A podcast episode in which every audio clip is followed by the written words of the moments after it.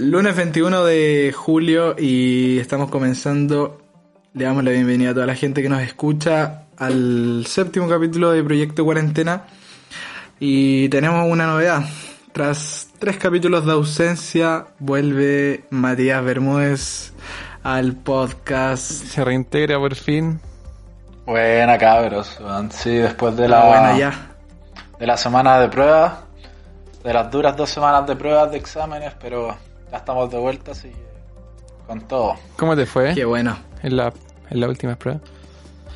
Eh, igual me falta que me den algunos resultados, pero yo creo que me fue bien, weón. Así que eh, nada, pues con todo para el próximo semestre. Bueno, Eso es, vamos qué que bueno, importante eso, eso, eso. Oye, eh, para ya empezar directamente, aquí vamos a empezar, este podcast va a consistir en, vamos a partir eh, de inmediato con el tema que, bueno, les queremos comunicar que estamos, eh, estamos experimentando, a ver si resulta bien esto, una nueva sección que, que va a consistir en tratar temas en específico, eh, desarrollarlos, traer información, generar debate y que ustedes puedan también participar. y, y para comenzar, vamos esta semana a hablar sobre el futuro. Sobre, bueno, cuando uno dice futuro se imagina robots, eh, autos que vuelan. Bueno, en parte sí, en parte no. Pero, pero bueno, eso es lo que, lo que vamos a, a tratar en este podcast y no podemos hablar de futuro sin hablar de la cuarta revolución industrial. Pero, eh, ¿qué vamos a hacer, Vara? ¿Vamos a hacer una línea de tiempo? Eh, sí, vamos a hacer una línea de tiempo así tal cual, partiendo por lo que pasó antes de la cuarta revolución industrial, lo que vamos a hablar ahora. Y bueno, vamos a partir por la edad prehistórica de los dinosaurios. Ni una, No, no, ni una no, wea, no, así no, que no, ahí no, no, los no. cabros, ahí los cabros se la, se la van a jugar hoy ya. No, no, Nos ponemos la 10, pibe. vamos a hacer su resumen piola de las revoluciones anteriores que hubieron antes de la cuarta, pues, partiendo por la primera. Hubo, perdón. Hubo. Bien, para a ver. bueno, eh, sí, es básicamente lo que dijo el Vara. Vamos, vamos entonces a partir. La, todos yo creo que conocemos sobre la revolución industrial como tal, ¿cierto? Pero la revolución industrial tiene dos divisiones. Se divide en la primera parte y en la primera y en la segunda parte. En la primera parte, la revolución industrial eh, abarca el periodo del 1760 al 1840. Y la segunda revolución abarca de 1870 a 1914, que básicamente es la energía de electricidad y el combustible. Después pasamos a la tercera revolución, que es 1950 al, 2016 al 2006, perdón, hace poquito, cuando éramos unos querubines, que... Yo creo que esa es la que más eh, concepto tenemos de que atravesamos esa, esa revolución. Sí, ahí se incluyó la fibra óptica, la digitalización y las inno- innovaciones en nanotecnología. Mm, Sí, pues claro, la, la, la fibra óptica que es re importante y que creo que Movistar fue de las primeras compañías que, que la incorporó.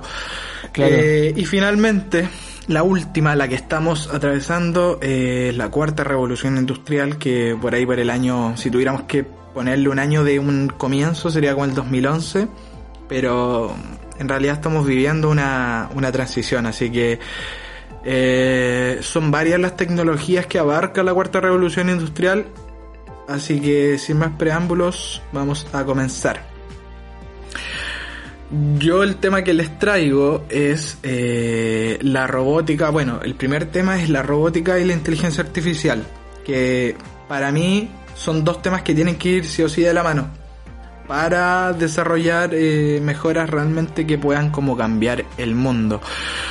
Porque, a ver, si yo les digo inteligencia artificial, eh, ¿qué- ¿a qué les suena? ¿Qué, ¿Con qué lo relacionan? Como con Siri, Alexa, Básicamente. básicamente como con eso. Pero yo creo que es más amplio que eso, ¿no? Sí, sí, pero, pero bien, dieron, dieron en el clavo porque estamos todo el tiempo con una inteligencia artificial, convivimos con ella en nuestros eh, celulares. Siri en el caso de los celulares iPhone, de Google Assistant, en el caso de, de, Google obviamente, y también Amazon sacó recientemente que se llama Alexa, y bueno, estas se han como extrapolado porque comenzaron siendo parte de, de, de nuestros celulares, de nuestros smartphones, o Smart TV también incluso, pero ahora se han extrapolado y ahora se han creado eh, eh, directamente dispositivos que uno puede tenerlos en la casa, que son como, que, que pudieran ser como asistentes de hogar inteligente. Cuando si tú lo, si tú lo vas conectando con un parlante, con, con no sé, con, con estufas, con calefacción, eh, al fin y al cabo cumple una función como de, de asistente del hogar. Y eso está súper bueno. Po.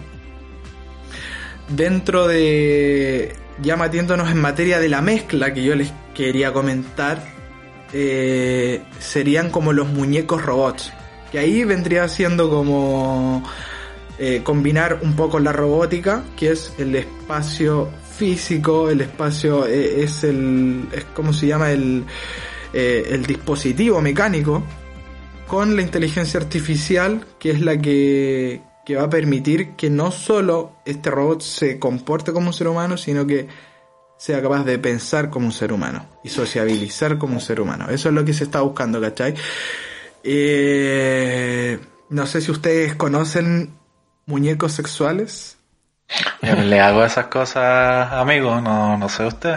¿Usted no me los conoce acá? Ah. No, Ah. yo con el fin de, de investigar, eh, tuve que investigar. Cochino. Bueno, eh, eso justamente quería, por algo le hice esa pregunta. Porque quería ver qué me contestaban. Y totalmente se desviaron, son unos morbosos.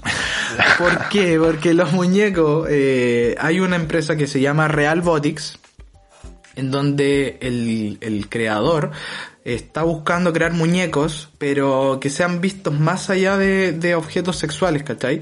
Sino que, que puedan entregar como un sentido a las personas que lo posean, generar un cierto vínculo. Suena muy, muy creepy. Suena muy a Black Mirror. pero realmente es la, es el futuro. ¿Cachai? Entonces, bueno, para generar un vínculo, ahí es cuando entra la, la inteligencia artificial, porque permite facilitar la interacción entre hombre y máquina. Entonces, algunas de las, de las aplicaciones que va a incluir serían, por ejemplo, habilidades de conversación, actividades de enseñanza y aprendizaje, resolución de problemas, eh, bases de datos de información y mucho más. Y todo esto va a ser gracias al Machine Learning. Machine, ¿y ¿Qué? podía explicarnos para la ¿Qué, audiencia qué esa weá? el Machine Learning?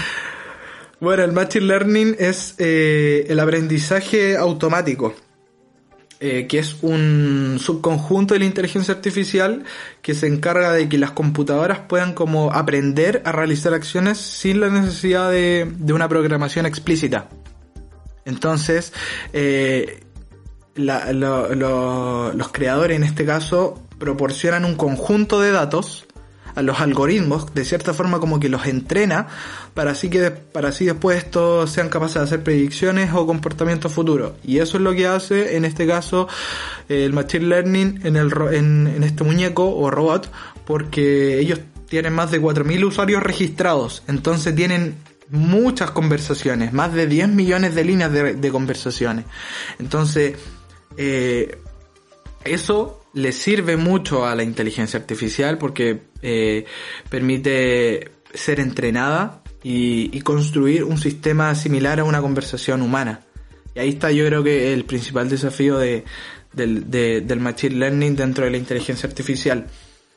Eh, otro tema que, que ocupa otro campo laboral que ocupa la inteligencia artificial, eh, yo creo que aquí Mati te puede interesar porque tú fuiste, estudiaste un tiempo cine. Así es, estás en lo correcto. Entonces, eh, claro, pasa que eh, hay una inteligencia artificial que se llama Benjamín. Hola. Mira tú, Hola. En honor a ti. Pero no soy yo, no soy yo, no se asusten gente. Bueno, es una inteligencia artificial que, que busca crear guiones para obras del cine. Eh, Oscar Sharp eh, que es un cineasta británico, que de hecho es súper connotado, lo estuve buscando y fue ganador de un premio BAFTA. Así que el tipo algo sabe. Y es de los primeros en utilizar una herramienta, esta herramienta para crear cortometrajes con un guion 100% escrito por una inteligencia artificial. Entonces, Oye. sí, dime. ¿Y estos guiones tienen coherencia o qué onda son así al azar? Eh, ¿Cómo son? Claro, esa, esa es una muy buena pregunta porque ese es como el desafío y el atractivo que le genera al director eh, contar con una inteligencia artificial porque en ciertos casos eh, no tiene mucha coherencia, ¿cachai? Escribe guiones en donde, bueno, la mayor parte del tiempo sí, pero de repente como que escribe eh, cosas que que no tienen una cierta correlación o no, cierta, no tienen coherencia.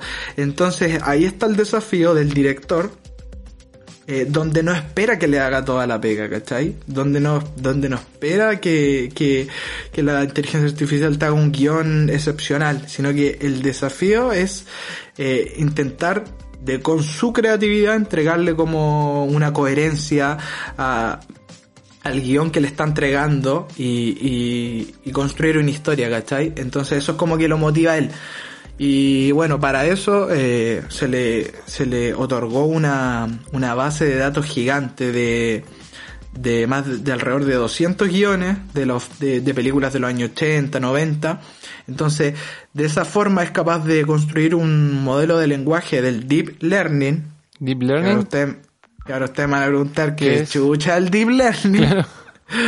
Bueno, el Deep Learning eh, o aprendizaje profundo, eh, una técnica también de, del Machine Learning en donde asimila representaciones de datos. Por ejemplo, si yo te pongo eh, una foto de un gato, de un perro o de una persona, que esta, que esta, que este aprendizaje te sepa clasificar cuál es la foto del perro, cuál es la foto del gato y cuál es la foto de la persona. Ah, Entonces, yeah. es como de cierta forma clasificar y predecir. ¿Sabía que se parece como a esta weá del reCAPTCHA? Cuando te dice como...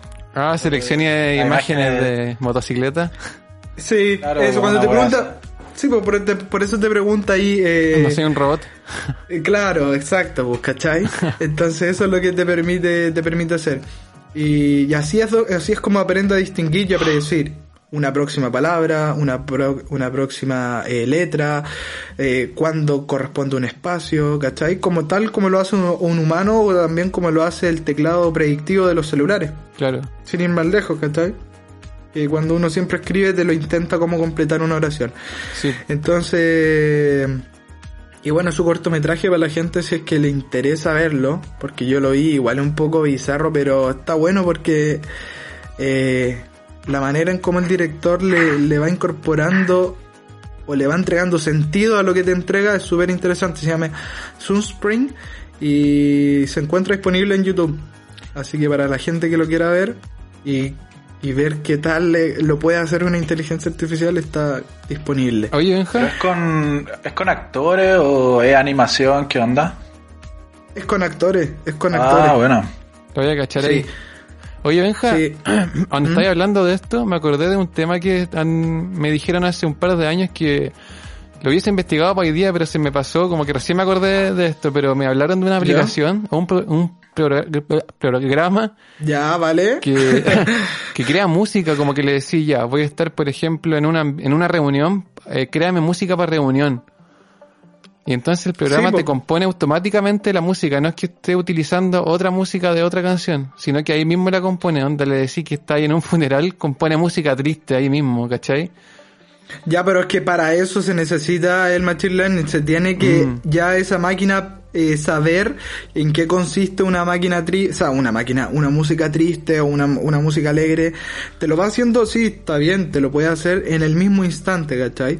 Pero tú tenés que entrenar los algoritmos. Claro, si pero... no, no te va, no va a ser capaz de creer, como, eh, de dónde se va a agarrar y va a saber que la música triste suena de tal forma, ¿cachai? Sí, pero igual por eso... Mm.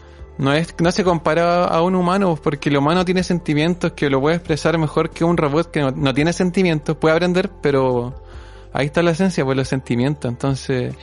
Y la Igual hay, igual hay otras cosas que son como parecidas, ponte tú, eh, yo he visto que también hay como inteligencias artificiales que hacen como dibujos, así como, no sé, pues, o sea, igual son aleatorios, es. Como que a veces hacen weas que uno le puede interpretar como, igual weas creepy, pero, ¿cachai? Como que, no sé si es lo mismo, pero es, es bacán como ver hasta dónde puede llegar la, la, la tecnología en ese sentido. O también, por Oye. ejemplo, como estos chats, no sé si alguna vez se metieron, que son como unas páginas donde como que tú empezás a hablar con la página. Ah, sí. bot. La página te, la página te empieza como a contestar, weá, según lo que tú le, le digáis, pues. Sí. Tú, no sé, pues, eh, ¿cómo se llama tu amigo imaginario? Y te puede contestar weas bastante eh, peculiares. O cuando uno también entra a ciertas páginas y queréis contactarte con servicio al cliente, tenéis un bot disponible. Y eso también es una forma de inteligencia artificial. Y es más rápido porque no siempre se está disponible el personal, ¿cachai? Muchas veces tenemos que esperar, nos van eh, derivando con más personas. En cambio acá tú directamente puedes resolver alguna duda eh, con el bot. Sí, pues ojalá funcione mejor y no igual que como el, igual de como el pico.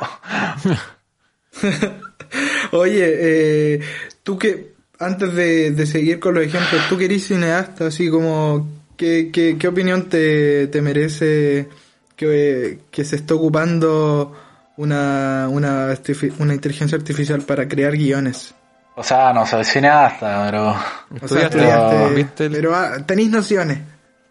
puta, yo creo que así como un experimento, como algo novedoso, puta, encuentro que está choro, pero no creo que una la tecnología pueda eh, sobrepasar la creatividad humana, ¿cachai? Porque al final el, cine es un arte, no creo que se pueda comparar lo que hace una tecnología eh, con el arte, ¿cachai? Igual eh, es como un debate súper amplio y que hay gente que al Mm, final está sí. decir qué es lo que delimita qué es arte y qué no es arte.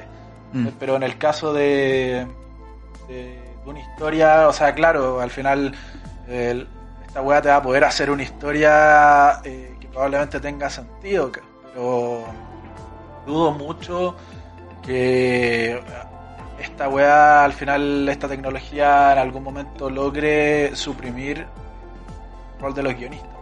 Motivo creo que eh, eso podría llegar a pasar.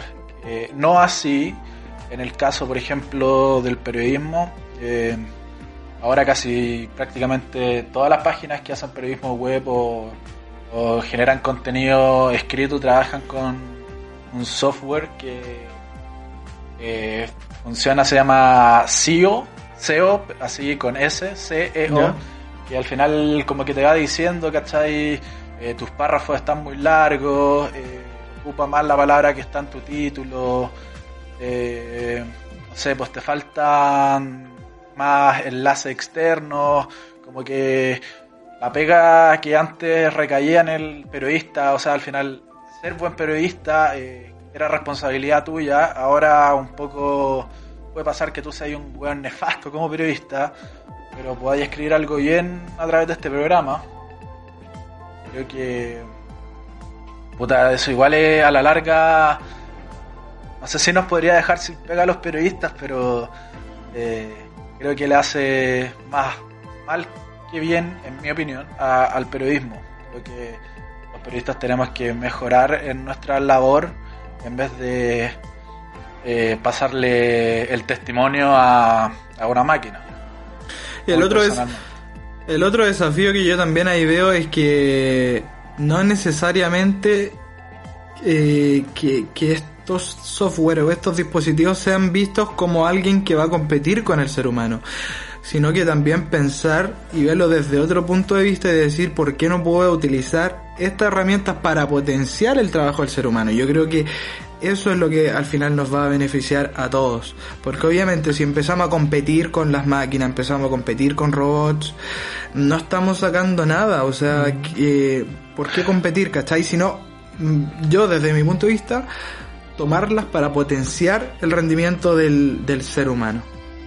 Sí, pues, pero igual hay que considerar de que el ser humano igual es flojo. O sea, mientras la tecnología te lo permita, tú vayas a dejar de realizar eh, tareas eh, que perfectamente podrías hacer tú, pues, ¿cachai? O sea, no sé, pues, algo tan básico como lo que era comunicarte a través del correo, ahora lo haces por un celular. eh, al final la tecnología te vuelve un poco más... Más sedentario. Te vuelve más, sí, pues, o sea, te- la comodidad al final no es competir, pues, sino que como te volvís más cómodo, creo yo, que hace que te deje de importar menos quizás tu esfuerzo personal en esa área, pues. O sea, si yo lo veo por el lado, si tengo una máquina que me está escribiendo bien, puta, ¿para qué voy a intentar yo escribir mejor? ¿Cachai? Eh, a eso Claro. es lo que... Bueno, igual es una- un tema súper amplio que da para parto, ¿cachai? Sí, no, Oye, buscar de una manera. Y igual delante el mate dijo algo súper importante que era lo que yo iba adelante, que el arte es una forma de expresión porque te involucra sentimientos, entonces como sería raro que una máquina eh, se la juegue con manifestar algo artístico porque, por lo que había dicho, porque no tiene sentimientos como un humano. Es que, claro, pues no tiene, no tiene, no tiene sentimiento y ahí entra la interpretación del ser humano, pero no deja de ser arte. O sea, obviamente se valora que los creadores eh, de, de contenido, los creadores de, de arte, de cine, pintura, música, obviamente se valora cuando eh, hay un sentimiento detrás Claro. pero pero una máquina puede hacer eh, muy buenos cuadros también, puede hacer buena música y el desafío es como tratar de interpretar y darle un sentido por parte de, de las personas que, que están utilizando esa herramienta. Mm. Pero también preguntarse, esta, eh, sí, está bien lo que hizo el Mati, que quizás nos vuelve un poco sedentarios, pero también al, al mismo tiempo nos permiten eh, eh, facilitar ciertas tareas en un mundo donde nos hemos transformado súper, donde un ritmo de, tenemos un ritmo de vida demasiado acelerado.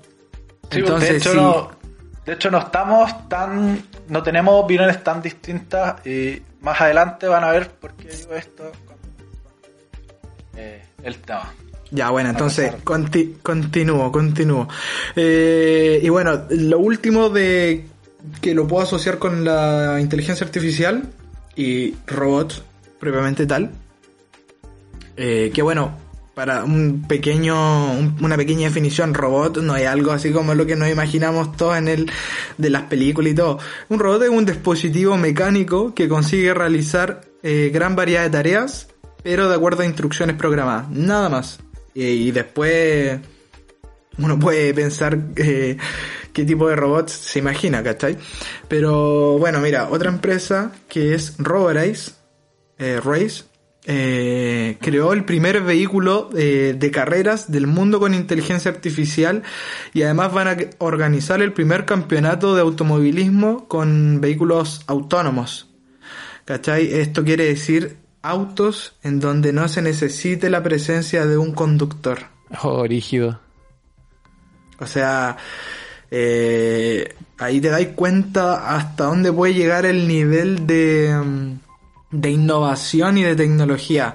Y en ese sentido me saco el sombrero por países europeos como bueno, eh, los británicos, los alemanes, tienen un nivel de ingeniería. Bueno, yo que soy, bueno, que estoy estudiando ingeniería, me hubiera encantado haber estudiado allá en Alemania, weón, porque tienen realmente otra visión eh, de lo que estamos viviendo en esta etapa. Eh, y bueno, eh, el, auto, para explicar un poquito el funcionamiento, tiene un sistema de, de posición global que, existe, que, que consiste en un GPS diferencial. No es el mismo GPS que tenemos en nuestros celulares, esto es otro nivel y permite coordinar al auto. En segundo punto tiene un sensor de escáner láser en donde posee, posee una detección y alcance de luz y por último una comunicación intervehicular en donde los autos pueden saber o pueden decirle al otro su posición en la pista y así evitar eh, choques. Entonces, por una parte uno se pregunta, pero ¿por qué necesitaríamos reemplazar al conductor de los autos? Eh, y ahí es donde uno va entregándole sentido a estas soluciones. Por ejemplo, disminuir eh, el nivel de o la tasa de accidentes que existen, weón, que todavía es muy alta, ¿cachai? Mm. Porque el ser humano es imperfecto, po. Oye, pero hablando de Eh. esto de los autos, ¿en verdad tan seguros serán? Como que, no sé, no me imagino, onda, un día yo terrible tarde, tengo nuevo este auto, me suba, me siento en la parte para manejar, me quedo dormido mientras el auto lo hace todo, no podría dor- dormir tranquilo, en verdad, como para dejarlo así tan solo. Pero si de hecho pasó una vez pues con uno de estos vehículos Tesla creo que era, que como que supone que se manejaba solo y chocó. Pero creo que, que chocó porque... Puta, porque al final... Claro, pues, si de repente se cruza una, una weá, la máquina ta- tampoco va a reaccionar instantáneamente y no va a chocar, pues, o sea, no, tampoco quiere decir que si lo maneja una máquina eh, es perfecto. Claro, pues no, el futuro. No, po, pero, pero, pero es que en realidad este es el primer auto de carrera y es- yo creo que ya pasaron a otro nivel. Yo comparto y también he visto esos autos que ustedes comentan, pero son autos mini, son autos chicos, eh, donde obviamente todavía no está, no tienen incorporado tanta tecnología, pero este tiene sensores en donde eh, son capaces hasta de respetar cosas que el ser humano no respeta, por ejemplo un paso de cebra. Y son súper como, de hecho, sobre reaccionante diría yo, ante la cercanía de otro auto o si ven a una persona cruzar, porque supuestamente tienen que tener toda una red tridimensional y tienen que, porque obviamente no poseen el ojo humano. Entonces, pero estos autos, esta carrera de autos eh, eh, que se manejan solos, eh, ¿la carrera va a ser con gente adentro? O... Buena pregunta. no, es Porque que si la- no, no le veo mucho sentido a que vaya, vaya alguien adentro. pues. No, po, exacto. No, es un campeonato eh, donde busca que participen solamente autos autónomos y eléctricos también. Es como una apuesta en el fondo. Claro, es como una carrera de caballo al final. Sí. pues. De hecho, O Exacto, sea, pues sí. o sea, ni tanto, porque los caballos igual. no, pero los caballos tienen jinetes, po, weón. igual tienen jinete. mm, Acá en De la- cambio, sí, pa' acá tienen un equipo detrás que es el equipo que implanta el software, porque el auto, se me olvidó hacer la distinción, el auto solamente te entrega el auto que es capaz de conducir solo. Pero necesitan los, los equipos, por ejemplo, ahí los jinetes van a ser reemplazados por la persona que le va a introducir el software y que, y que ahí lo puede modificar como, el- como ellos quieran, ¿cachai? Como su Mario Kart, así. Ponele, ponele, ponele que sí. Eh, ahí doy por cerrado todo lo que, lo que es referido a la robótica, a la inteligencia artificial y la gente, eh, si quiere investigar un poco más, eh, les recomiendo un documental que hay en, en YouTube que lo anima de hecho el one de Iron Man, que mejor que lo anime Iron Man, que es el Robert Downey Jr. ¿Cachai? Que el superhéroe por excelencia y de- que, que aprovecha las eh, oportunidades de la tecnología para potenciarse, porque él realmente no tiene un superpoder eh, como otros superhéroes. Su superpoder es, es ser asquerosamente millonario. Eh, es como. es como Ba- Batman, po, weón. Así es. ¿Cachai? Eh, entonces, entonces, ahora pasamos eh, al segundo, al segundo tema que es la impresión 3D. Y, y acá le hago la pregunta cuando ustedes escuchan eh, la palabra impresión 3D, ¿qué, qué cosa, les quiero hacer una pregunta, ¿qué cosa revolucionaria o qué, o qué cosas creen que se están haciendo hoy en día con tecnología 3D? Puta, yo Pero creo contesten que... del- de- desde lo que sepan, no hay Puta, de todo. Yo creo que van desde armas hasta prótesis, extremidades.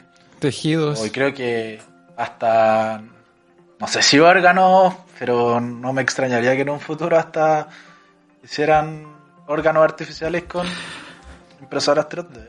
Eso sí va a pasar, según yo. Pero también, es lo que... respondiendo a la pregunta, Benja, También se me viene el tema de la comida en impresión 3D, que es un tema que voy a hablar ahí después de ti. Exacto, ahí, ahí tú nos vas a comentar más sobre la, los alimentos y el, y el futuro. Claro. Porque esto es global, pues, bueno, o sea, hemos comentado recién un 10% quizás de lo que significa la cuarta revolución industrial o el futuro, porque esto es mucho más que eso. Eh, no están tan errados, pues, bueno, no están tan errados porque la, la, los proyectos que se están llevando a cabo con impresión 3D, ahora que tuve la oportunidad de investigarlo, me, me volaron la cabeza, weón. De verdad que, que ahí me doy cuenta que vivimos en un país tercermundista en donde donde no todavía no tenemos realmente la noción de, de hasta dónde pueden llegar eh, todas estas tecnologías, weón. Entonces, eh, partiendo un poquito en, le- en el ámbito de alimentos, que no me quiero meter mucho porque tú lo vayas Claro. a desarrollar, pero voy a solamente decir un aspecto que es que en Israel, una startup, que es una, una, una empresa, eh, está utilizando la tecnología de la impresión 3D para producir carne libres de animales, con la misma apariencia, con la misma textura y el mismo sabor de la carne animal. Eh, a partir obviamente de ingredientes naturales y, sostenibles con el medio ambiente, porque eso es lo que también se busca, porque, eh, reducir las emisiones de gas invernadero, eh, el consumo de agua, ¿cachai? Entonces, es súper, súper revolucionario. Y, y bueno, básicamente ocupan esta tecnología modelando, o sea, lo que hacen es combinar el modelado patentado de la carne en 3D, eh, después las formulaciones de alimentos y tecnología de impresión eh, la, concretan para ofrecer una nueva categoría de carne. Ellos quieren eh, tratar de imitarla al 100% para esas personas que están quizás viviendo una transición a ser, se les llama el concepto, se les llama, hoy como era, eh, carnívoros creo que era, carnívoros conscientes, no sé, eh, bueno, las personas que llevan una dieta como nosotros, porque comemos carne, ¿cachai? ¿Ya? eh, que, que no son no somos veganos ni vegetarianos pero que sí podemos tener eh, conciencia de, de de de todo lo que está afectando el consumo de carne en nuestro planeta pues, ¿cachai? Ah, O sea, yo por lo menos no sé tú varas tenés conciencia sobre el problema eres consciente no creo que estés consumiendo carne y te importa un pico No, sí, pues sí. Igual como estoy en esto de la de mi plan nutricional de gimnasio y todo esto, igual estoy consumiendo carne, pero a la vez estoy pensando cuando como carne, así como, pucha, cuántos animales he matado por esto. Eh, igual obviamente un impacto ambiental bien grande lo que genera el consumo de carne y que me gustaría en verdad ser vegano, pero me cuesta, me costaría mucho. Yo creo que es un tema de de, de, acostum- de, de acostumbrarse y de realmente dar pequeños pasos porque de un día para otro es puta yo creo que es súper peludo Sí, pues, pero si vais dando pequeños pasos se puede llegar a lograr no sé Mm. ¿cachai? Mm. Eh, Puta, entonces yo, sí. yo creo que puta que al final cada uno tiene que buscar desde su trinchera por así decirlo la forma de, de contribuir a que el mundo sea un lugar más sí ecológico, ¿cachai? O sea, no sé si eh, necesariamente ser vegano vegetariano, porque, ¿por qué lo digo? Porque, por ejemplo, no sé, imagínate, eh, eres vegano o vegetariano, pero puta, después igual cuando vaya a un, eh, a un concierto, a un carrete, puta, tirar la basura al suelo, tirar tu colilla al piso, ¿cachai? Como que Mm. al final yo creo que con pequeñas cosas, a lo mejor, eh, porque sería irrealista pensar de que todos nos vamos a volver eh, veganos o vegetarianos, ¿cachai?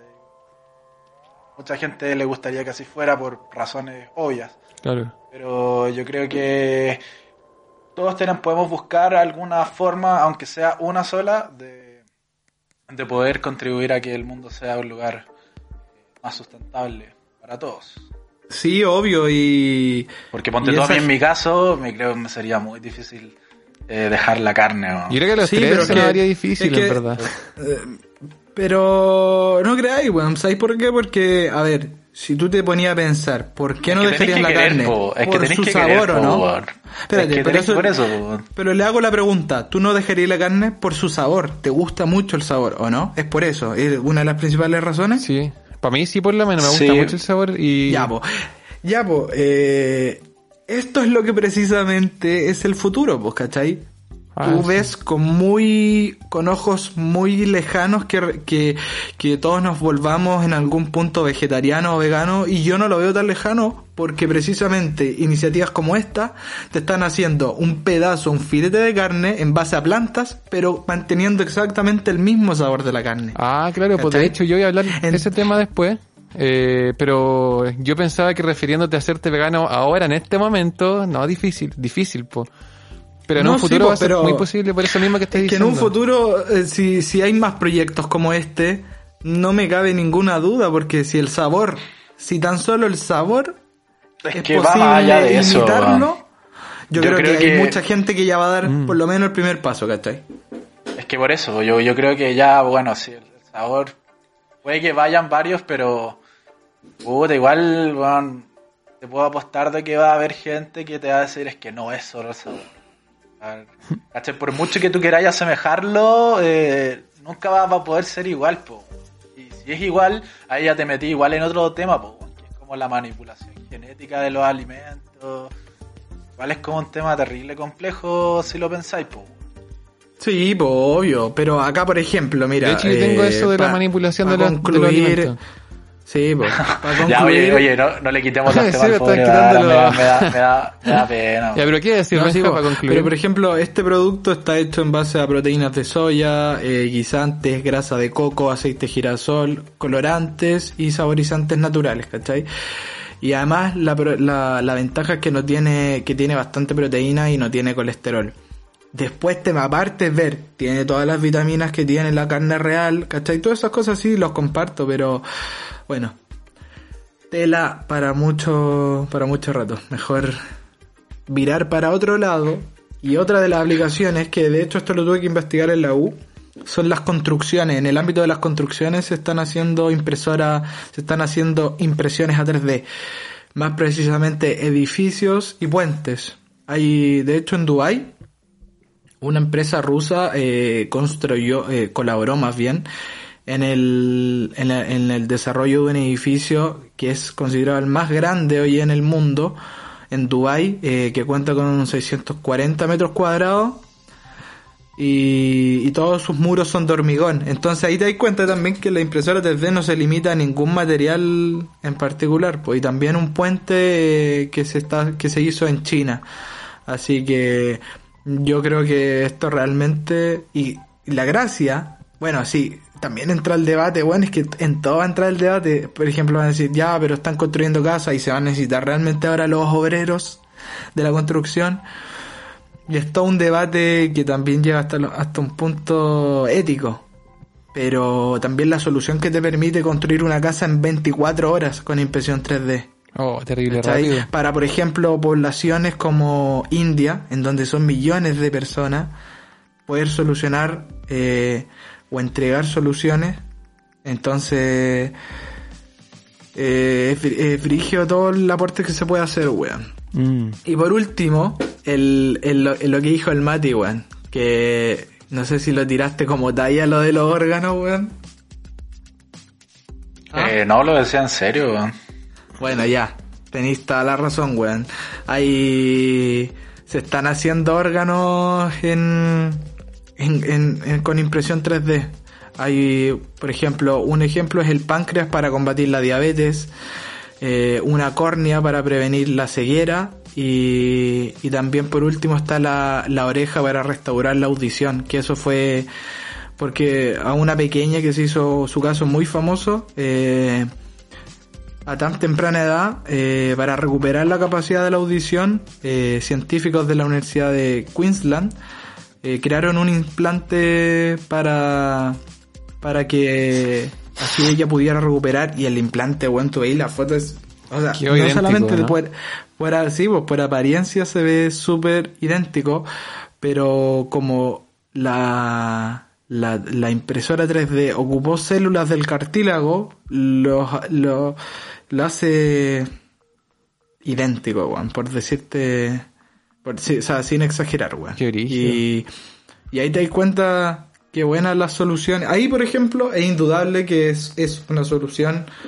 eh, increíble, porque, weón, acá en Chile, no sé, no tengo la tasa, pero la gente que dona órganos, por ejemplo, páncreas, eh, hígado, hay mucha gente que todavía no se compromete con la donación de órganos, pues, weón.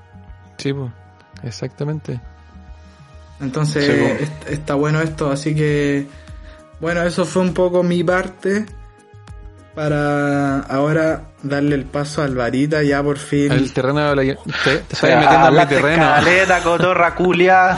No, pero estaba buena la info, me gustó caleta. Yo estaba terrible metido en verdad. Pero weón, es que yo podría estar escribiendo un libro, weón, fuera Sí, weón. Igual buscamos caleta de sí. Y ya para Es que adentrarnos... la idea era esa, po, weón. Sí, pues buscar información de lo que íbamos a hablar. Y para adentrarnos en lo de la biotecnología de alimentos, eh, justamente quiero partir hablando por la comida impresa en 3D, que específicamente la científica Chloe Creutzfeldt, eh, ¿Cómo fue?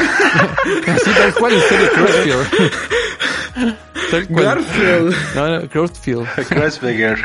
Kreuzberger. Eh, ella se fijó en una increíble oportunidad que se que se le vino a la mente con la impresión en 3D, la que estabas hablando tú, Benja, antes.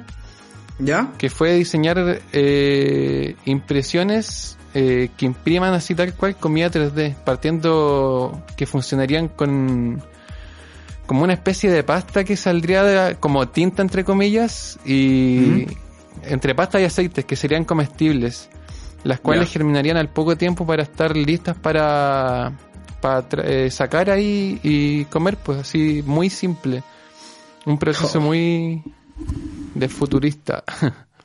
Sí, pues total. Y aunque les parezca muy raro, la entomofagia, no sé si lo que saben qué es eso. Los que comen No. caca. Ah, Sí, No, Ah, entomofagia no, no la tengo. No, son la ¿Qué es? gente que come insectos, que esto en algunas culturas del mundo es algo bastante común. ¿Ya? Pero entre nosotros igual es algo bien rarito, como que te imagináis Entre nos. comerte un insecto. Ah, pero sí, pero, pero cacha que no es tan así como que se comen los bichos, weón. Yo vi un video que hacen como una especie, como que por ejemplo los grillos, por decirte un bicho, los como que los trituran y hacen una especie de... De pasta, una harina, claro. Sí, pues como una... Un, sí, pues. No es como que tan... O sea, obvio que hay buenos que se los comen así nomás, pues, pero... Creo que esa comida del futuro como va por el lado de hacer como harinas y todo, todo cuento.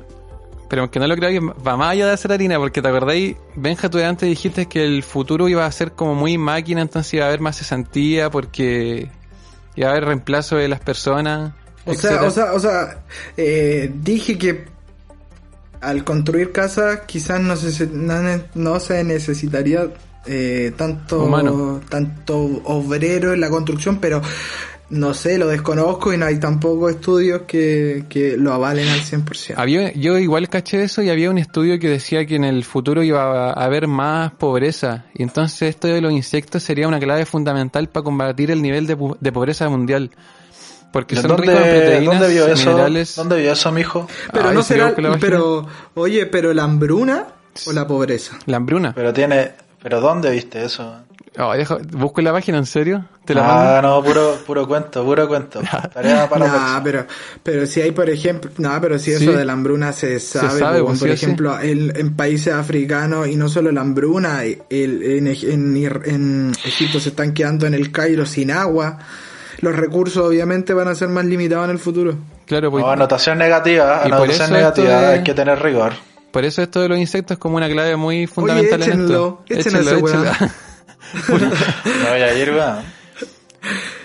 Eh, hay de hecho en países como México y Brasil se ha, ha implementado estos años últimamente el ¿Ya? consumo de, de estos insectos y además es más fácil de cultivar porque es como un pedazo de tierra donde podéis sacar muchos insectos más económico.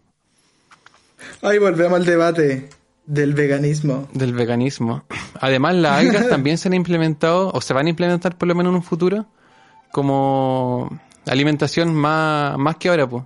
Como que Más nosotros... frecuente. Claro, porque cachamos la del sushi nomás, el nori, por ejemplo. Pero no van a haber más porque igual tienen una rica fuente de hierro, fibra, proteína, minerales y vitamina. Y ya, cacha que tengo un dato súper bizarro que el- los científicos Michael Burton y Michiko Nita, que son asiáticos, diseñaron una máscara, aunque no lo crean, que, Sí. que te la ponís como que la conectáis a la nariz con la respiración, eh, creáis tu propia alga. No, no, no, no, no, no, ya. y ya la pues, crearon, está lista, hay fotos, después se las mando, es muy raro. Ahí me estáis asustando, pues, weón. Pero no es algo que, van a- que vamos a usar sí o sí, obligatoriamente, sino que es como en caso de un mundo apocalíptico, si no hay comida o algo así, eh, como para ese extremo.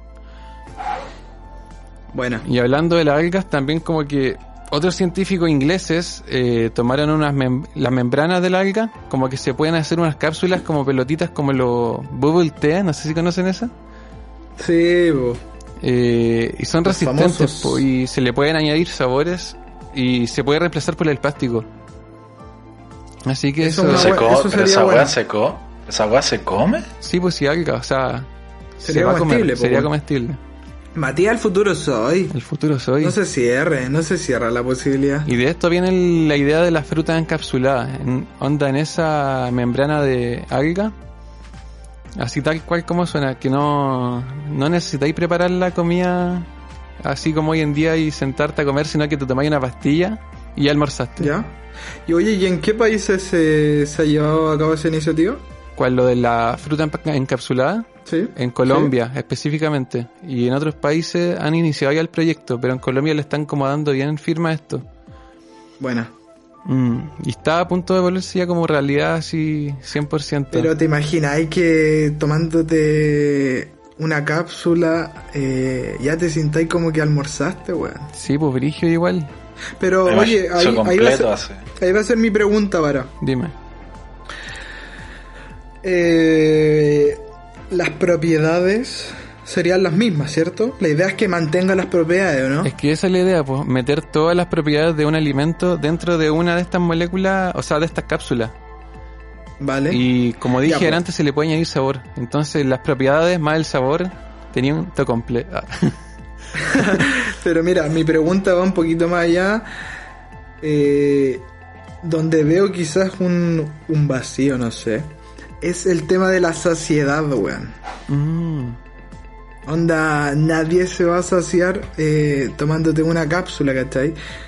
Quizá eh, van a incorporar esa tecnología de que al tomarte esa podáis sentirte saciado, no sé, ¿cachai? Yo creo que ahí veo como un vacío. Mira, igual Puta, yo, yo, yo creo que igual se puede, Sí. weón, pero como que sería una falsa sensación, pues bueno, es como puta, no sé, pues, la gente que alguna vez ha tomado un Aradix, bueno, esa weá te quita un día entero sin comer, pues weón, pero Ay, el No. tufa caca que tenía con esa weá. eso por otra cosa, amigo. ¿Qué? Eso por otra cosa, amigo. Oye, no, bueno, esa weá no me recordé el Aradix, por favor, weón. eso.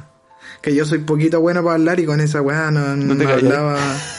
No, no hablaba ni con ni conmigo mismo, weón. Oye, pero Sí, no me, no, no me dediquen a sus cabros chicos, los papás. Tú también papás, consumiste Aradix, pues Mati. Sí, weón, no hagan esa weá, weón. ¿Cómo estuvo esa experiencia? No, eso es tema, tema para otro capítulo.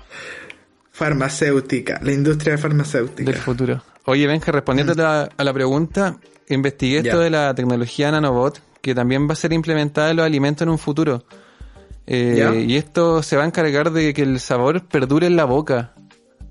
Uno de los factores, Mm. por más tiempo. Por ahí va, weón. ¿Sí o no? Además que Sí. otros nanobots impedirán que los helados se derritan bajo el sol.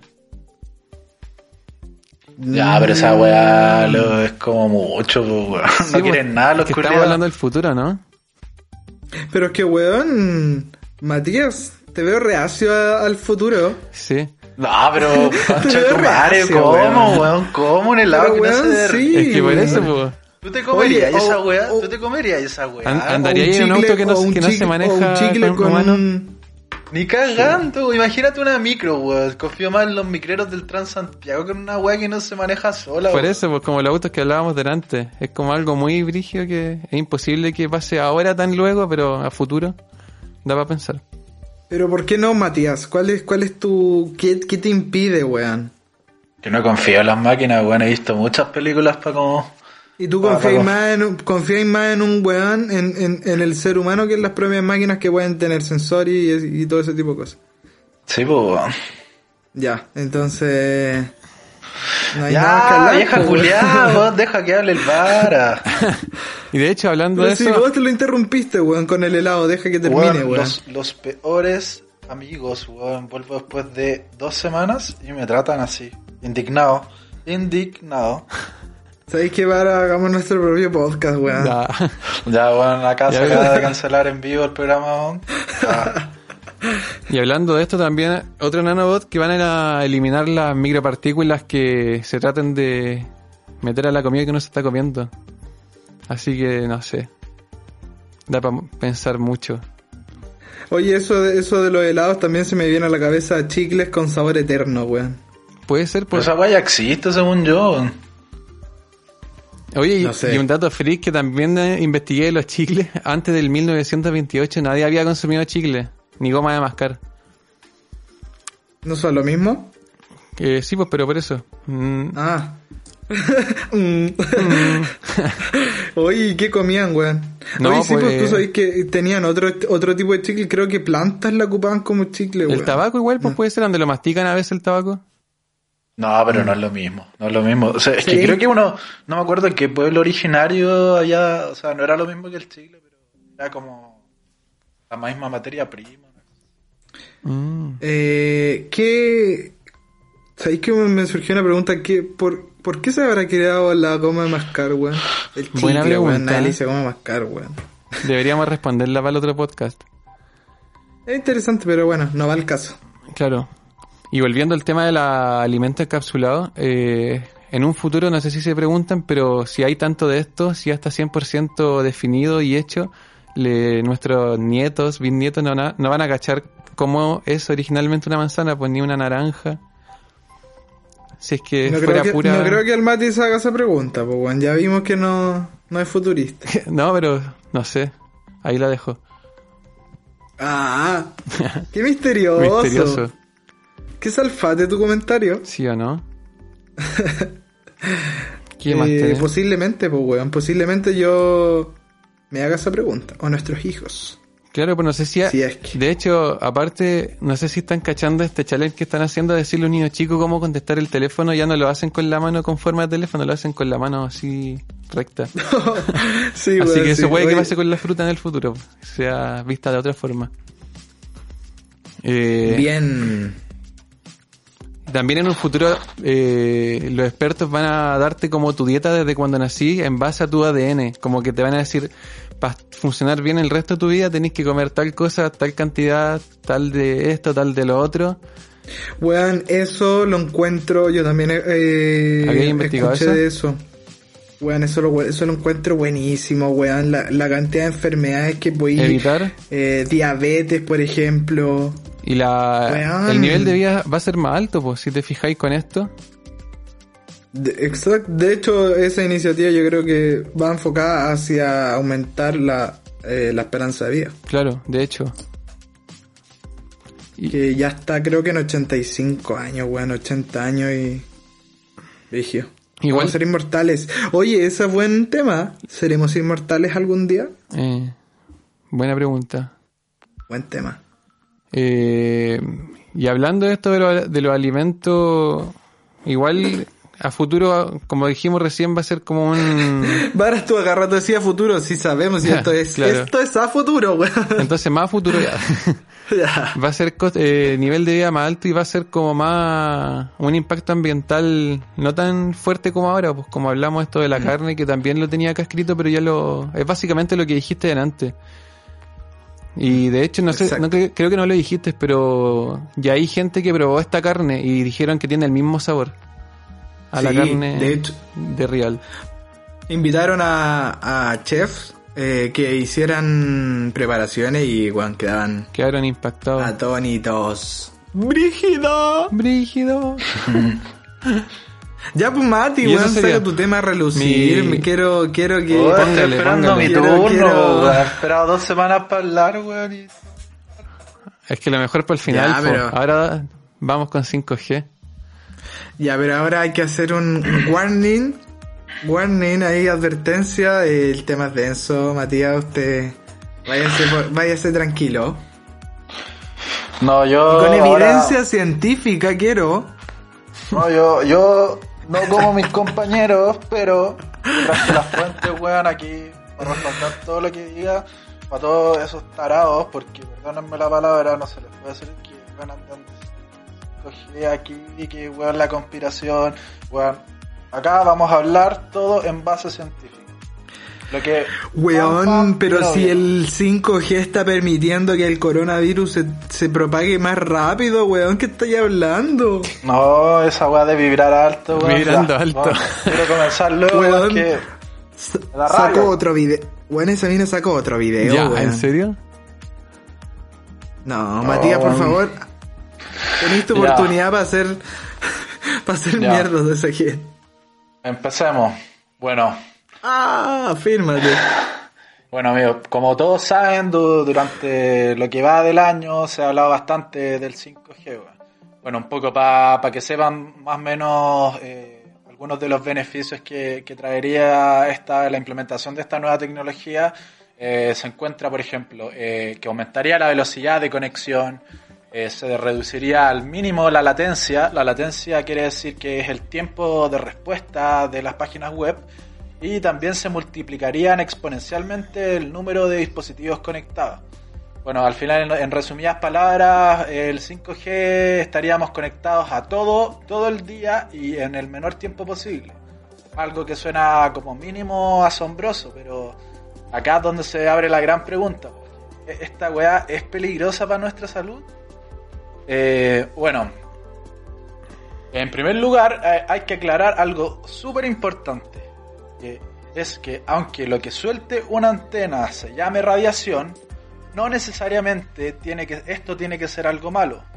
¿Qué pasa? Que muchas veces se confunde la radiación nuclear con la radiación electromagnética, que si bien las dos son formas de transportar energía por el espacio, eh, son muy distintas. Justo te, te iba a preguntar eso, ¿cuál es la diferencia entre esas dos radiaciones? Pero Muy buena pregunta, Varas. Mira, para empezar, la, la radiación nuclear, en palabras muy simplificadas, son los fragmentos de un átomo roto. Para que la gente lo entienda, son como pequeñas balas que arrasan con todo lo que encuentran. Eh, ahí que viene la bomba nuclear y, bueno, todo lo que conocemos en la historia de sus repercusiones para la humanidad. En cambio, la radiación electromagnética son las ondas que se propagan por el campo electromagnético que nos rodea. Este campo está ahí de forma natural, no es que a un weón se le haya parado la raja y haya dicho, no, hoy día voy a crear el campo electromagnético. El campo electromagnético está ahí de forma natural. Y de hecho, es el, este campo es el responsable de mantener nuestros átomos y moléculas pegados. Y precisamente este es el tipo de radiación que emitiría el 5G, radiación electromagnética. Oye, pero.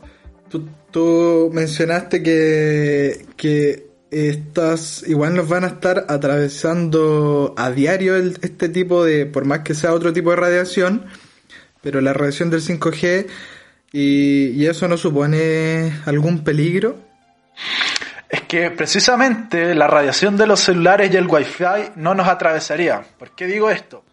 Porque estas ondas, las ondas electromagnéticas, eh, rebotan sobre nuestro cuerpo y salen debilitadas porque han perdido parte de su energía siendo Mm. amortiguada. Un poco para que entiendan eh, eh, cómo funcionan estas ondas, es como cuando uno calienta algo en el microondas, pero han cachado que la parte de adentro se queda más fría.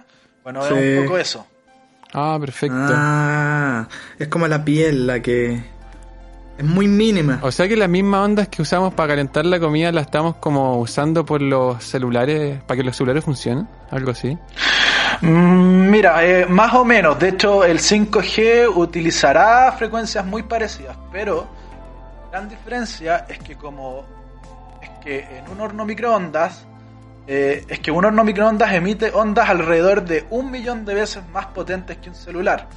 Los dos utilizan el mismo tipo de ondas, pero las que eh, emiten, pero, eh, o sea, las dos utilizan el mismo tipo de ondas, pero las emiten a intensidades muy distintas. Y siempre que se usen a intensidades bajas, este tipo de ondas no tendrían por qué afectarnos de forma negativa.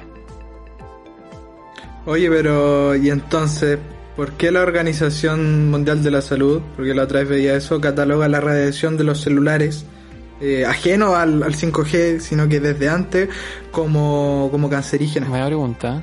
Mira, es súper eh, buena esa acotación que hace el Benja, porque, mira, si vamos a hilar fino, la palabra en verdad no es cancerígena. Realmente la categoría que eh, con la que se clasificó fue que posible carcinogénico 2B la palabra es un poco complicada de pronunciar, pero como para que cachen un poco, eh, esta categoría, es eh, las ondas electromagnéticas, es un grupo que comparte con el aloe vera, los pepinillos y trabajar como carpintero. O sea, están a, ese mismo nivel de eh, peligrosidad, si se quiere decir así, ¿cachai? La organización ah. especifica que las microondas de los celulares se encuentran en esa categoría solo por un tema de precaución. ¿Qué digo esto? Porque aún no ha pasado tanto tiempo como para afirmar que a largo plazo eh, estas ondas electromagnéticas no hacen nada. Pero hay que aclarar que tampoco hay evidencia de que los celulares eh, producen cáncer a largo plazo. Por esto están en esta categoría, por precaución, ¿cachai? O sea, eh, no hay evidencia que diga que el celular eh, produce cáncer a largo plazo, pero tampoco como no ha pasado tanto tiempo para poder afirmar que es inocuo el efecto, se tiene en esa categoría de precaución. Mm. Y bueno, un poco para ir cerrando con el tema, al final la reflexión que creo que todos deberíamos hacer es poner en una balanza, como conversábamos antes con el Benja, de los beneficios que nos traería implementar el 5G versus sus posibles desventajas, pero basado siempre en datos científicos y no en teorías conspirativas. Mm. Porque si no, ¿qué hacemos? Lo que ha estado pasando en todo este último tiempo que la gente comparte cualquier tontera que valía sus propios pensamientos sin antes confirmar de dónde salió la info, qué tan real es esto. Y bueno, un poco para que eh, cachen de dónde salió toda esta información. Toda la info anteriormente mencionada es un resumen de un video que se titula El 5G y tu salud del canal de YouTube que se llama Quantum Fracture. Algo así como fractura cuántica entre inglés y latín. Que pertenece a José Luis Crespo, que es un físico y divulgador científico de en la Universidad Autónoma de Madrid es un youtuber español que es bien amigo de otros youtubers eh, de la misma área, como CD Ciencia. Eh, y la gata de Redinger también. Schrödinger, una wea así, eh, sí, también una son. sí, sí. Hay colegas. como, sí, pues todos de un mismo círculo y eso, para que lo tengan en cuenta la próxima vez que algún tarado quiera salir gritando a los cuatro vientos que el 5G esto, si ese compadre no les da ninguna fuente científica, no le crean. Es que te digo algo, Mati. Y espera, un poco para, irse, para ir cerrando. Eh, mm, igual puede que me haya quedado un poco corto con la explicación, así que los invito a que se pasen por el canal de Quantum Fracture y vean el video porque ahí explican mucho más en detalle y es mucho más gráfico porque obviamente es en video, así que mm. que ahí ah, y, quiero agregar también de que en la descripción del video ahí está toda la bibliografía de los estudios mm. con los que se basa, eh, todo por si lo quieren revisar, ahí está.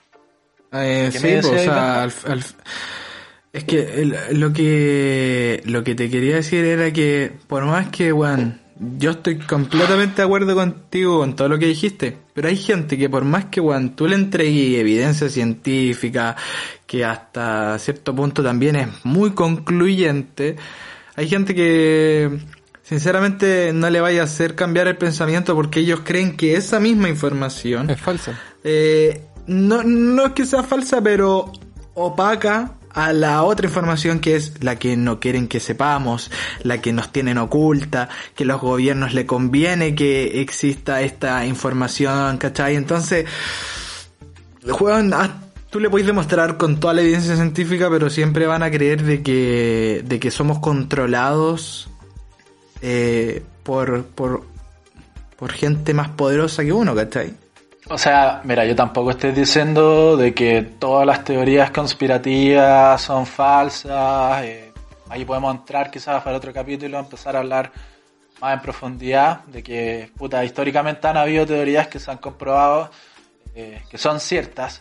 Mm. Pero, cacha que es súper interesante lo que dice este weón del Crespo del canal Quantum Fractura al final del video, que por eso lo invito a que lo vean.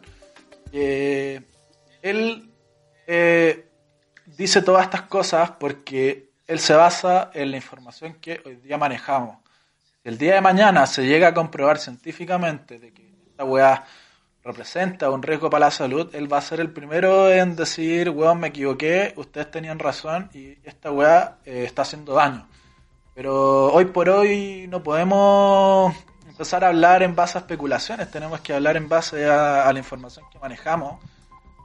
Y, y nada, eso, no podemos empezar a, decir lo que creemos que va a pasar porque porque el mundo no, no, no, no funciona a la pinta nuestra al final. Y también no es, no es que nos crean que somos muy ingenuos y que nos creemos todo lo que, lo que los gobiernos, lo que ni siquiera esto eh, tiene que ver tanto con política, pero tampoco somos tan ingenuos que nos creemos todo lo que hay, sino que, bueno, también el llamado es a contrastar la información como dice el Mati, o sea, no solamente ver, ver eh, la información que para nosotros eh, es concluyente, sino que también estar siempre siempre comparándola. Claro. Y obviamente hay cosas, por ejemplo, yo también creo en ciertas cosas de que, no sé, se esconde cierta información, que no nos dicen toda la información, Mm, por ejemplo, con, no sé, con la industria eh, de la medicina, de la salud, pero de ahí, weón, he visto que gente está vinculando todo esto del coronavirus con, con, con, la, con el 5G, pues para, weón. No, pero eso no, ya eh, a otro nivel, no, no tiene nada que ver. Sí, pues que sabéis que otra weá que también se ocupa mucho es que dicen, no, es que hay un estudio que dice que el 5G hace, avala toda esta weá. Puta, por eso les digo que vean el video porque el weón aborda ese punto, ¿cachai? Como que... Puta, el video es muy bacán porque como que es él hab- hablándose a sí mismo, ¿cachai? Como que hacen un juego de cámaras ahí. Está muy buena la edición, weón, la cagó. y sí, pues y entonces eh, el, el- como la contraparte que está a, a favor de que el 5G es negativo, le dice como, mira, este estudio y la weá, y el Crespo le dice, puta weón, básicamente este paper, la, la autora del paper dice, eh, esta weá es cierta porque he leído cosas. Ahí como que, weón, no tiene ninguna base científica. No. No. ¿Cachai? Entonces... Es que eso es, eso es la base del método científico, weón. Tenéis que cumplir con ciertas normas. O sea, yo lo que le invito a la gente es puta ser crítico, ¿cachai? Ponte tú ya, si tú querís creer que el 5G hace mal, pero convéncete a ti mismo, po, o sea, busca estudios que lo avalen y, que sean buenos estudios, weón. No porque te salió un tweet de un weón que te decía que iba a dar cáncer a los cocos porque dormís con el celular al lado. Claro. Muy buena referencia en todo caso a South Park, Oye, Ah, pero, pero eh, tenéis toda la razón en eso, weón. O sea, también eh, fomentar el pensamiento crítico. O sea, si tenéis duda, pues yo creo que todos los tuvimos en su momento, ya al 5G de qué se trata, vale, eso es pensamiento crítico, es no creernos todo lo que nos van a implantar en un futuro. Y esa es como parte de la reflexión que estamos haciendo, de que todas estas cosas, hay muchas cosas para el futuro. Ya las revisamos la mayoría, pero claro, está bien el pensamiento crítico, eh, cuestionarse las cosas, eh, por qué, a ver, por ejemplo, también ha- había otro video de ¿es necesario el 5G? Y ahí nos vamos para otro debate. Pero si la información eh, científica te dice que no supone peligro, Es que, pues, ¿cachai? Que ese, ese tema también lo aborda, pues, ¿cachai? Que esta weá del 5G tiene su razón de ser igual. pues. Como que vamos a poner esta weá porque. Puta, cada, con cada generación nueva es como que se licencian una frecuencia electromagnética. Son como las frecuencias de radio, por así decirlo. mm, Porque AM y la FM. canal. Entonces, como ahora cada vez, eh, según estudios, eh, tengo los nombres exactos de los estudios, aparecen todos en el video, eh, cada vez eh, se consumen cada, cada vez más datos virtuales. Pues. Entonces, eh, con esto nos va a permitir consumir, que el consumo sea más grande y más velocidad. Y esto no sé, pues, eh, en el video ponen de ejemplo, tampoco quiero caer en la weá de resumir todo el video, pues si le da igual, pero no sé, pues podría traer beneficios a, no sé, pues te invento. Imagínate que una central de ambulancias eh, ahora puede recibir más llamadas a más velocidad porque el internet tiene mejor conexión y no sé, pues ahora quieren hacer todas las llamadas de forma eh, con 3, o sea, con 5G, de forma online. ¿Cachai? No sé, pues hay un montón de beneficios que podría eh, traer a la larga este tema. mm, No lo, no lo digo yo, sino que muchos podrán decir, no, es que estos estudios están pagados por tal y tal persona. Bueno, puede ser que estén pagados, si todos los estudios al final están pagados por algo. patrocinados, obvio. Pero eso no quiere decir de que cuando, lo que sea verdad, de que beneficios, yo creo que está más que claro que nos van a traer y hasta el momento no podemos decir que nos va a generar eh, algún daño a la salud. Por ahora, quiero hacer Mm. hincapié en eso. Bueno, Por ahora. Claro, por ahora. Oye, entonces estaríamos llegando ya al final del programa de hoy. ¿Qué día es? lunes. Lunes. Bueno, No, la martes, gente lo escucha capítulo- cuando este capítulo sale un martes. Sí, Me desahogué, weón. Tenía. pero está Bueno, bien. Bien, man, Ah, está ahí, está está ahí enrabiado, weón, se te notó. Eh, bueno, ese sería el capítulo, pues, adelantándonos en el futuro, no sé, viendo estudios, investigaciones que hicimos, etcétera. Ahí todo esto lo dejamos a pensamiento de ustedes. Benja, ¿quería agregar algo? Puta, eh, no sé, quizás he hablado, es que igual he hablado harto, ¿cachai? Y, se nos estaba excediendo un poquito La el tiempo. Sí, la duración, pero a ver, una crítica, o sea, un, una, un análisis así como muy a la rápida. Eh, ¿qué- ¿Queréis decir algo, Mati? Eh, nada, que escuchen el programa, compártanlo. No sé si hay Ah. gente que llega hasta estas alturas del programa, pero si alguien llegó hasta acá, eh, nada, cu- cuéntenos en qué podemos mejorar y compartan el programa si les gustó. po. Claro. Claro, eh, yo lo último, así como para cerrar, ¿Qué cosa? Eh, como, como mostramos, tratamos de ser lo más eh, objetivo posible con la información que buscamos, tratar de, dar la menos opinión posible, porque bueno, esto no, no es tanto de opinión, o sea, es, realidad, todos los proyectos que se están llevando a cabo, toda la innovación, ¿cachai? Eh, así que solamente para cerrar, eh, reflexionar y, yo creo que, no sé, eh, todas toda esta, estas mejoras van a ser súper enriquecedoras y, y, y no sé, me gustaría que, a ver, somos vivimos en Chile, weón, es un país, un país tercermundista en vías de desarrollo, me encantaría que nos pudiéramos subir como país a esta cuarta revolución industrial, ¿cachai? Pero igual lo veo muy lejano, eh, pero bueno, esperar ojalá que, que como país esto nos sirva para progresar, para desarrollarnos y para consolidarnos quizás en un futuro como un país eh, que esté que esté activamente participando en estos proyectos. Así que eso esperamos que le haya gustado a toda la gente. Eh, se vienen, si, si es muy apoyado, se vienen más capítulos así hablando de temas exclusivos. O que nos Díganos recomienden también. temas así para hablar, Sí, pues, investigamos. Tenemos, tenemos, no sé si lo hemos mencionado, tenemos un Instagram. Eh, un Instagram que se llama Project Cuarentena. para que ahí nos puedan enviar mensajes. Oye, sabéis que me gustó el capítulo, me gustaría que hablaran de esto. Estamos abiertos a todas las, las recomendaciones. Así que nos vemos. Un Nos saludo, vemos, gente. Un cabros. saludo a todos. Stay Nos vemos la próxima semana. 2.32 de la mañana es hora de dormir. Good night. Adiós.